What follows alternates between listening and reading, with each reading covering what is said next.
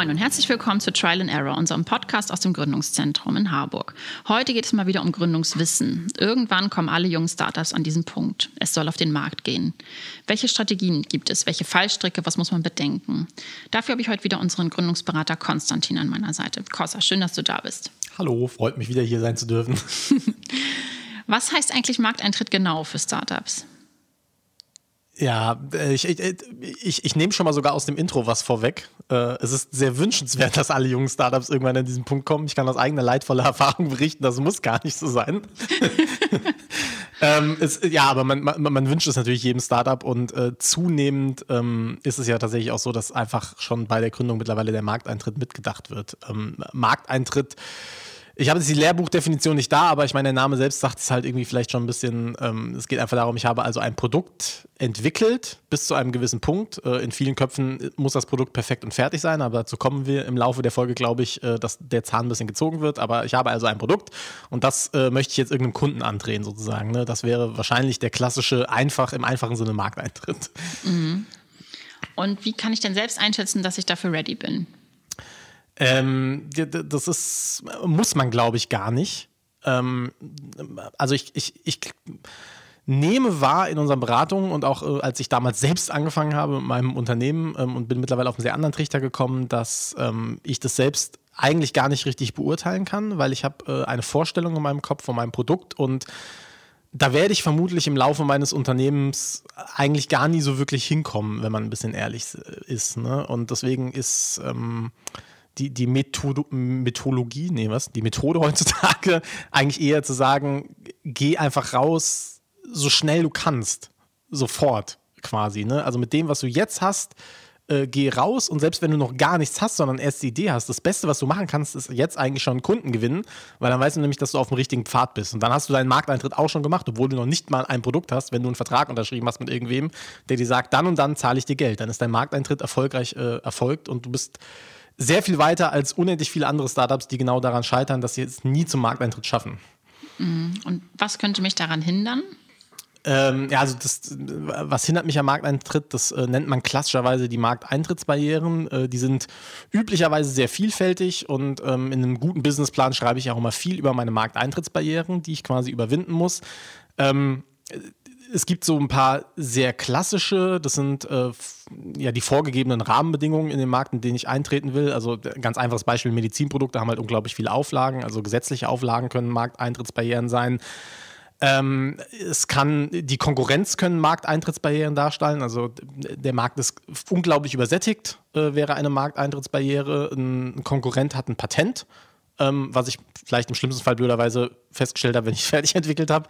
Das äh, sind auch nochmal so harte Markteintrittsbarrieren. Und dann gibt es natürlich noch sehr, sehr viele Markteintrittsbarrieren äh, in, den, in den Köpfen meiner Zielgruppe sozusagen. Ne? Also das kann bei B2B-Software zum Beispiel sein, dass halt ähm, Prozesse aus den 90ern in den Firmen irgendwie sind und äh, dann kommt es denen zu aufwendig vor, quasi ein modernes Produkt irgendwie einzusetzen. Ähm, oder ich bringe ein Produkt in knalligen Neonfarben raus, aber gerade ist halt Pastell irgendwie der Trend. Das ist auch eine Markteintrittsbarriere, die aber sozusagen dann eher in den Köpfen der Kunden irgendwie äh, vorherrscht, als dass es harte Fakten sind, mit denen ich irgendwie umgehen müsste. Mhm. Mhm. Und wir haben ja schon mal in einer extra Folge darüber gesprochen, ne? wie man Marktgröße und Potenzial am besten bestimmt und so weiter.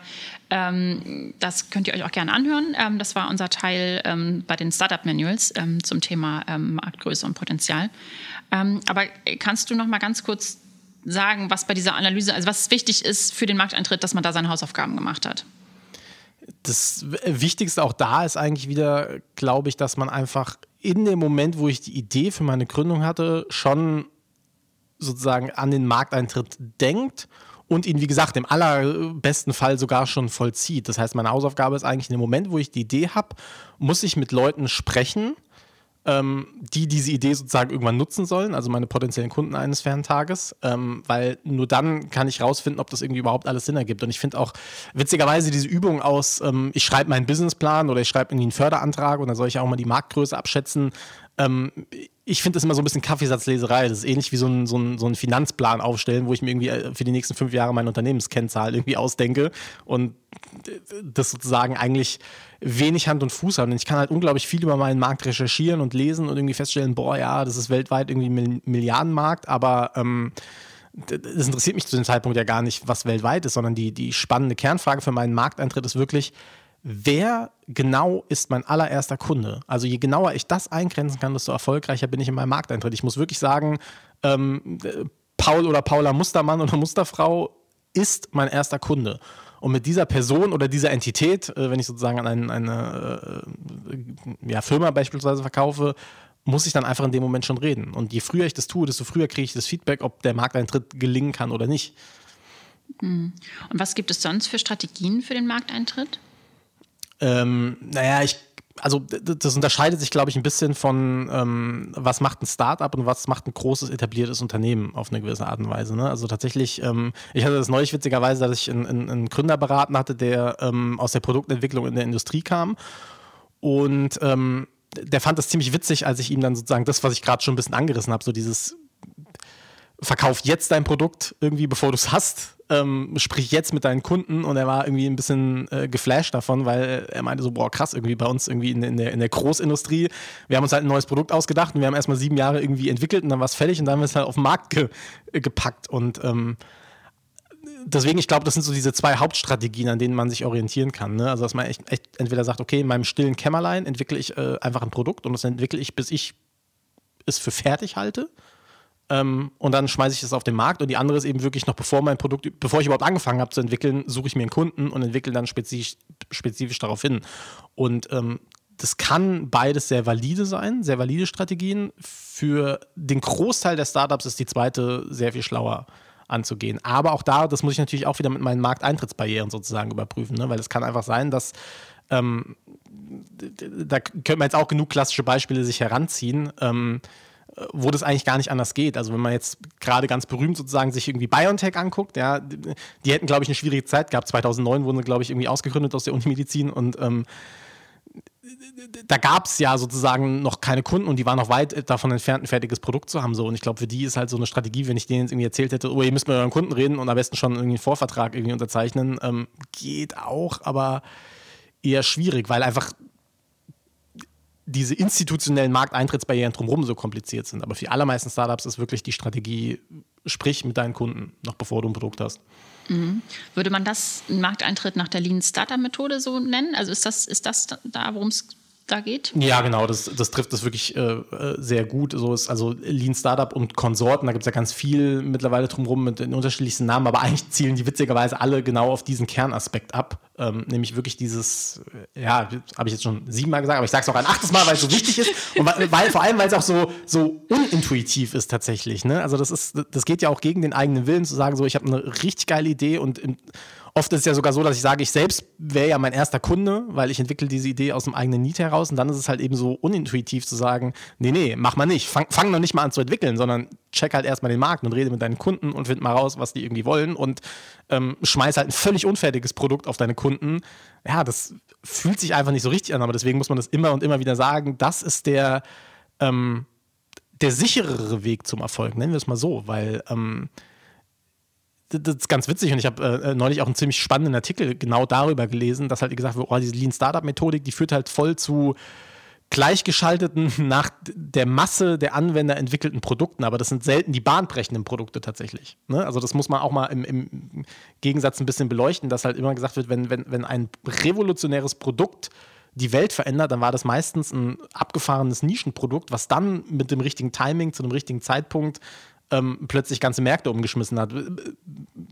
So äh, äh, Point in Case wäre das iPhone, was witzigerweise die Entwicklung daraus ähm, kam eigentlich aus Accessibility für ähm, eingeschränkte Menschen.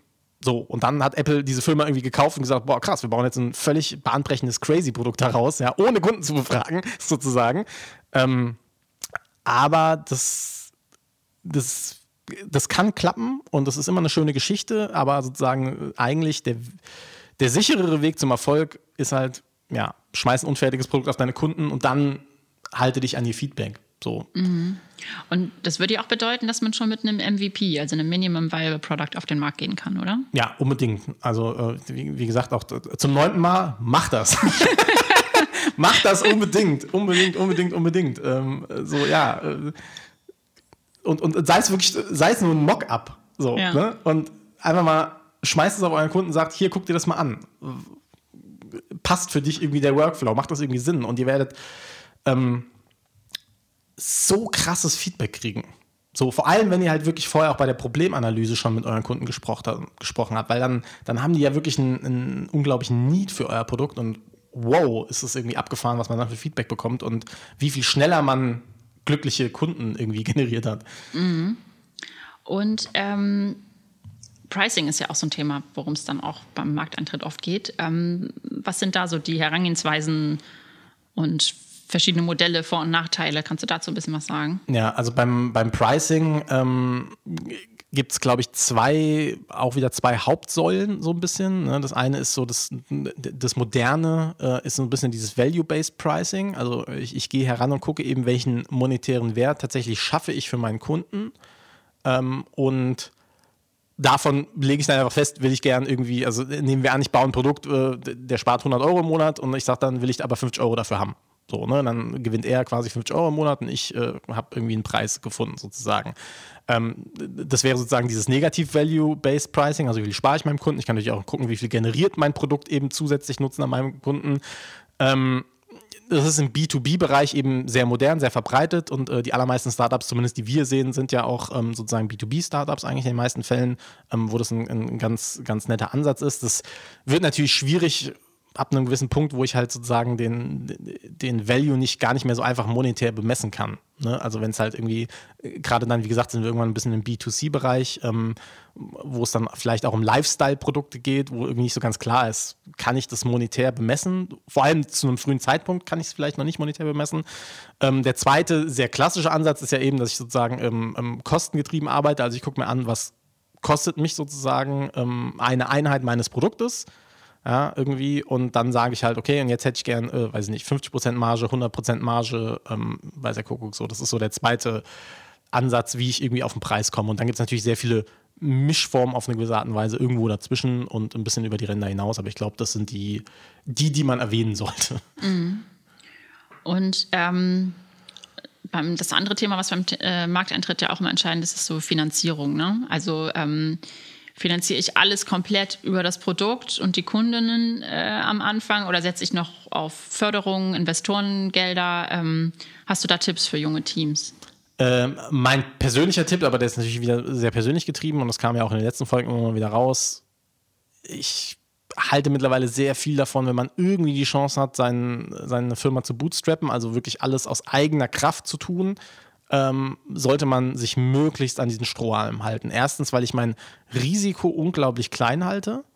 Ähm, und zweitens, weil ich halt ähm, einfach völlig frei bin in allem, was ich tue, solange es nur ich sozusagen oder mein Team, meine Firma irgendwie ähm, dafür verantwortlich sind. Das klappt natürlich nicht immer. Und ich meine, da können wir aufs Beispiel von vorhin zurückgehen. So, ne? Ich meine, ähm, BioNTech hätte sich nicht aus der eigenen Tasche irgendwie finanzieren können. So. Und wir haben auch bei uns im Umfeld unglaublich viele Startups, wo das einfach keine realistische Option ist. Ne? Aber ich, ähm, so, das, da bin ich wieder ein bisschen bei diesem so, das ist immer so, es klingt nach so einer schönen Karotte irgendwie. Ich hole mir irgendwie richtig viel Kohle in die Firma und dann habe ich halt irgendwie Zeit, auch wieder mein Produkt zu entwickeln. Ähm, und wie gesagt, das ist aber, glaube ich, in 95 Prozent der Fälle einfach gar nicht notwendig. Also ich muss mir nicht drei Jahre Entwicklungszeit kaufen. So, es kann sein, dass ich ein Produkt habe, wo das notwendig ist. Aber das, das, das stackt eigentlich die Karten nur gegen mich, wenn ich so ein Produkt habe. Ne? Ähm, also ich, ich glaube, selbst wenn ich jetzt irgendwie nochmal in die Situation käme, zu sagen, ich habe irgendwie ein, ein verrücktes Hightech-Produkt, was ich gerne in den Markt bringen würde, ähm, und ich weiß einfach, da habe ich drei Jahre Entwicklungszeit, fünf Jahre Entwicklungszeit, ähm, einfach weil die Rahmenbedingungen wieder eben das mir vorgeben und es kein MVP gibt, was ich irgendwie nach drei Monaten raushauen kann, weil sonst der Kundennutzen einfach nicht erreicht wird, den ich äh, vorstelle, würde ich irgendwie mittlerweile trotzdem versuchen, im selben Markt, einfach damit ich schon mal in der Branche bin, ein ähnliches Problem oder ein vorgelagertes Problem mit einem vielleicht einfacheren Produkt zu lösen, um dann mein Unternehmen daran zu bootstrappen. So. Ähm, einfach, um mir diese Freiheit weiter zu garantieren und vor allem auch dann wieder schnell das Feedback zu kennen. Und dann, dann lerne ich auch den Markt kennen. Das ist ja auch ein schön, wäre ja auch ein schöner Prozess sozusagen. Wenn ich sage, ich möchte ein Produkt platzieren, da brauche ich aber drei Jahre für in meinem stillen Kämmerlein. Aber ich habe vorher schon mal zwei Jahre ein anderes Produkt gebaut, aber in derselben Branche, dann kriege ich ja trotzdem für mein weiterfolgendes Produkt schon Feedback. So. Macht das Sinn? Ich habe sehr lange geredet, gell? Aber, ähm alles gut, alles gut. Ich, ich überlege nur gerade bei Team, bei den, also es ist ja ein, ein, wertvoller Tipp, aber es gibt natürlich auch immer noch Teams, für die das dann nicht in Frage kommt. Ähm, würdest du dann eher dazu raten, dass man sich um Förderung bemüht oder kann man für den Markteintritt auch schon Investor und Investoren an seiner Seite haben, an ihrer Seite? Oder ist das, ist das ja so typisch Business Angels, Venture Capital, so das Geld ist eher, also kriegt man eher, wenn man schon weiter ist? Das ist so die Frage ähm, dahinter. Ganz entschieden, es, es kommt darauf an. Ja, okay, ja, gut. ähm, auch das wieder so, das, ein bisschen ist es so von, von irgendwie an, an, einer Losbude äh, im Supermarkt, äh, im Supermarkt eigentlich auf dem Jahrmarkt, ähm, gewinne ich mit ziemlich Sicherheit irgendwas. So. Ähm, ein Lotto-Spiel gewinne ich wahrscheinlich nichts. Aber wenn ich Lotto gewinne, ist halt mega krass im Vergleich zu dem Kram, den ich an der Losbude kriege. So, ne? Deswegen so, ich, ich tue mir schwer zu sagen, nee, das ist völliger, völliger Blödsinn, aber sozusagen je, je mehr mein Erfolg darauf basiert, dass ich irgendwen davon überzeugen muss, erstmal richtig viel Zeit und Kohle in mich zu investieren, desto kleiner sind natürlich einfach meine Chancen, dass dieses Ding irgendwann fliegt. Und deswegen, ja, es, es gibt unglaublich viele tolle Ideen, wo es gar nicht anders funktionieren würde. Ne? Wo all das, was ich jetzt gerade eben erzählt habe, wo man, wo man wirklich drauf guckt, das ernsthaft prüft und feststellt, ja, kann aber nicht funktionieren. So, ich brauche irgendwie dick Geld, so, um das irgendwie ranzubringen. Und dann äh, kann man ja entweder nur aufhören oder man sagt halt, ja gut, dann versuche ich sozusagen dieses Lottospiel und hoffe auf mein Glück. Ne? Ich meine, jetzt ist es aber halt tatsächlich so, dass erstens, ähm, wir haben einfach in Europa ein, ein, ein, eine blöde Investmentlandschaft tatsächlich, wo eben mein Investment immer wahrscheinlicher wird, je mehr Traction ich schon habe und Traction im besten Fall bedeutet, also ich habe einen zahlenden Kunden, mindestens einen, wenn nicht sogar noch mehr. Ähm, auch das, ich meine, es passiert so viel, dass natürlich finde ich immer irgendeine Firma, wo ich sagen kann, hier, guck mal, die haben es geschafft, so, die sind mit einer Idee zum Investor, haben irgendwie 500 Millionen Euro eingesammelt. Ja, fällt mir gerade keiner ein, gibt es aber auch bestimmt, sogar in Europa. Ähm, und viele Gründer fühlen sich in dem Moment, wo sie ihre Idee haben, auch so, dass sie dazugehören können, aber die traurige Realität ist, tun sie eigentlich nicht. So, ne? Und ähm, deswegen, klar, wenn kein Weg dran vorbeiführt, ich würde immer erstmal eine Förderung nehmen, weil es ist äh, quasi geschenktes Geld, ja, im besten Fall. Ähm, das ist natürlich immer toller, als wenn ich irgendwie auch wieder Anteile an meiner Firma abgehe, aber auch die Förderungen sind verhältnismäßig begrenzt in ihrer Höhe. Und wenn ich dann einfach ein Produkt habe, wo ich einfach unglaublich viel mehr brauche, und äh, da haben wir auch schöne Beispiele tatsächlich auch bei uns aus dem, äh, aus dem Umfeld sozusagen, wo es gar nicht anders geht, die müssen halt irgendwie an die großen Geldsäcke ran. Ja? Und dann ähm, funktioniert es nicht anders als äh, den, den sehr schwierigen und steinigen Weg. Also das, das Schöne an, an diesem ganzen Lean Startup und baue halt schnell ein Produkt und bringe es auf den Markt und arbeite am Feedback ist halt auch, es ist, es ist auch einfach der einfachere Weg. Wenn man diese erste Überwindung im Kopf hinter sich gebracht hat, ist es der viel, viel einfachere Weg, der viel, vielversprechender ist, äh, zum Erfolg zu führen. Mhm. Und was würdest du sagen, gibt es sonst noch irgendwelche Do's und Don'ts beim Markteintritt? Ganz generell betrachtet, was sollte man auf gar keinen Fall tun, was sollte man, was man gerne tun soll, hast du schon gesagt. Ja. Für 10.000 Mal. Aber gibt es auch Sachen, die man auf gar keinen Fall tun sollte? Ja, zum 10.001. Mal drehe ich das Prinzip an, warum man sollte auf gar keinen Fall sich ins stille Kämmerlein setzen und sein Produkt entwickeln und dann vor allem enttäuscht vor einem Scherbenhaufen stehen, wenn man halt nach fünf Jahren Entwicklung feststellt, kein Mensch kauft dieses Produkt. Wenn ich mir nicht eine Möglichkeit geschafft habe, äh, das eben quer zu finanzieren. Also ich, auch da kann ich wieder nur verweisen. Ich finde es einfach, weil es eine sehr witzige Geschichte ist. Ähm, sozusagen meine, meine, meine brillant gescheiterte Gründung war ja äh, im Bereich Lawinensicherheit und im Bereich Lawinensicherheit ist äh, der Lawinen-Airbag ja das Maß aller Dinge. So, und die, die Story vom Lawinen-Airbag, die ähm, ist so ein schöner Beleg für all das, was ich gerade eigentlich gesagt habe. Deswegen haue ich sie jetzt einfach mal raus, ja, weil ein brillanter Kopf hat sich in den 80ern überlegt, es wäre voll geil, wenn es einen Lawinen-Airbag gibt. So, und er hat halt diesen Lawinen-Airbag entwickelt und wurde einfach über zehn Jahre lang einfach ausgelacht. Und kein Mensch hat diesen Lawinen-Airbag gekauft. So. Ähm, und hinterher irgendwie dann äh, Anfang der 2000er war er halt Weltmarktführer im Bereich Lawinen-Airbags und plötzlich wollte irgendwie die ganze Welt einen Lawinen-Airbag haben. So, ne? Also schöne Success-Story, nachdem er zehn Jahre lang nur gehört hat, es funktioniert alles nicht und es hat alles nur funktioniert, weil ähm, er weiter daran geglaubt hat und er hat halt sozusagen davor noch eine andere Firma aufgebaut, die irgendwas völlig unspektakuläres, sogar ein ganz anderer Markt in dem Fall. Ich glaube, der hat so Straßenschilder verkauft oder irgendwie sowas. Und damit konnte er aber die ganze Zeit seinen Lawinen-Airbag querfinanzieren. so, ne? Und ähm, ja, so das ist halt das, was ich sage. Wenn man ein Produkt hat, was sowas, so eine unglaublich lange Entwicklungszeit hat, würde ich trotzdem fast sagen, am besten sucht man sich in der Branche was und äh, macht das irgendwie. Ich weiß nicht die richtige Antwort auf die, Frage, aber die Story spukte mir so zum Thema Markteintritt die ganze Zeit im Kopf rum. Sonstige Duschen Don't, ich überlege kurz. Ja, aber es war auf jeden Fall eine treffende Story. Also ja. hat es auf jeden Fall gut äh, deutlich gemacht. Ja. Hast du dich die ganze Zeit bemüht, schon zu sagen. Und es hat, es hat, es ein bisschen äh, überdeckt, dass ich gerade keine Do's und Don'ts parat habe. Alles gut. Muss man auch nicht unbedingt haben. Wir haben schon viele, ja auch im Laufe des Gesprächs schon viele Do's und Don'ts eigentlich gehört. Von daher ja. ähm, war das jetzt nochmal so du eine musst rausgehen, rausgehen, hau die Produkte an den Markt. Das Schöne ist, dann scheitert man auch schneller. Das ist halt auch geil. So, man, man hört es ja auch immer so, oh ja, neun von zehn Startups gehen eh irgendwie ein. So, und das ist halt dieses Jahr.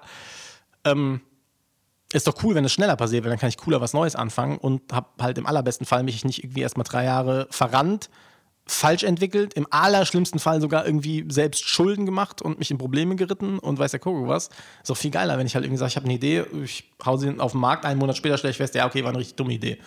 So, brillant. Und dann habe ich direkt wieder Raum für die neue Idee. So. Ja, und dann next. Ja. ja. Ja, das war sehr viel Info, Input zum Thema Markteintritt. Danke an dich, Kossa. Sehr gerne. Es war und, mir wieder eine Freude. Ja, mir auch. Und äh, wenn ihr das alles nochmal in Teilen nachlesen wollt, guckt gerne in die News auf beerpilot.de oder in den Blog auf startupdoc.de. Folgt uns, dann verpasst ihr keine Folge. Wir hören uns.